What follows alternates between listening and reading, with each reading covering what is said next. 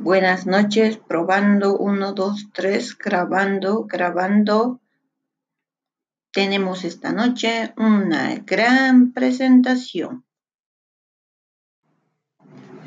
Buenas noches.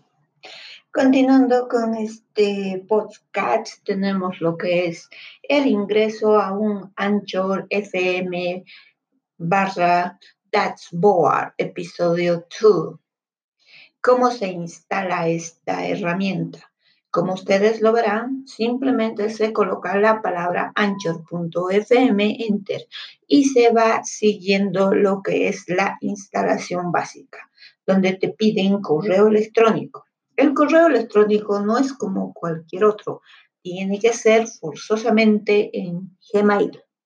Pues bien, una vez creado tu correo en Gmail, tienes la oportunidad de hacer la instalación del Anchor registrando tu cuenta de correo. Posterior a este, te va indicando los, eh, las herramientas que tienen dentro de lo que es este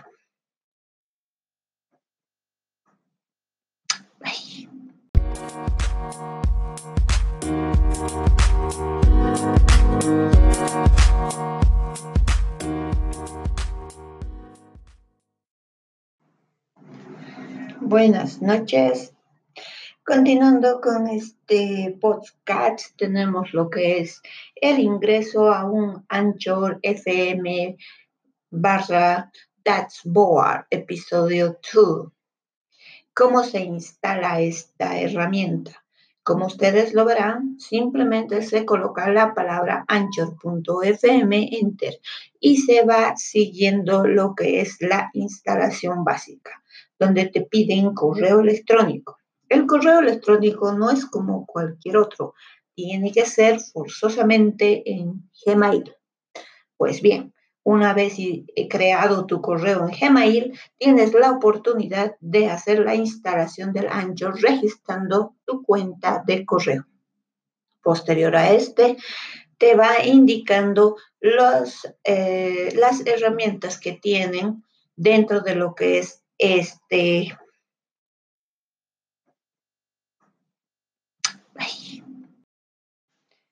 Y queridos colegas, a eso le llamamos un error de sintaxis, pues lo que queríamos mostrar son todos los aditamentos que se pueden utilizar en Anchor.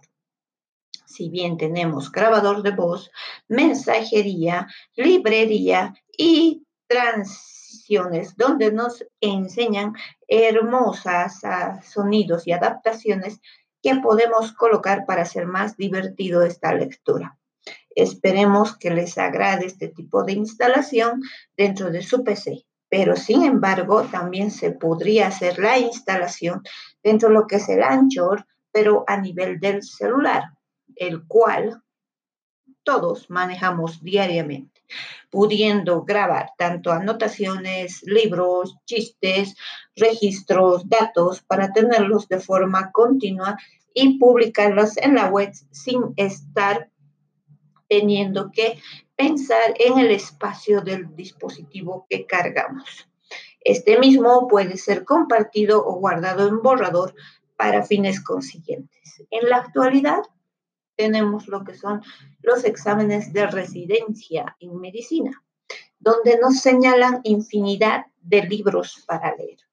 Si bien el médico tiene que seguir trabajando y no dedicarse exclusivamente a la lectura o a la preparación de estos exámenes, se puede realizar lo que es la grabación de los libros, poniendo lo que es transiciones, mensajes o algún aditamento electrónico de sonidos externos que tranquilice o que dé ejemplos de casos clínicos al mismo cursante.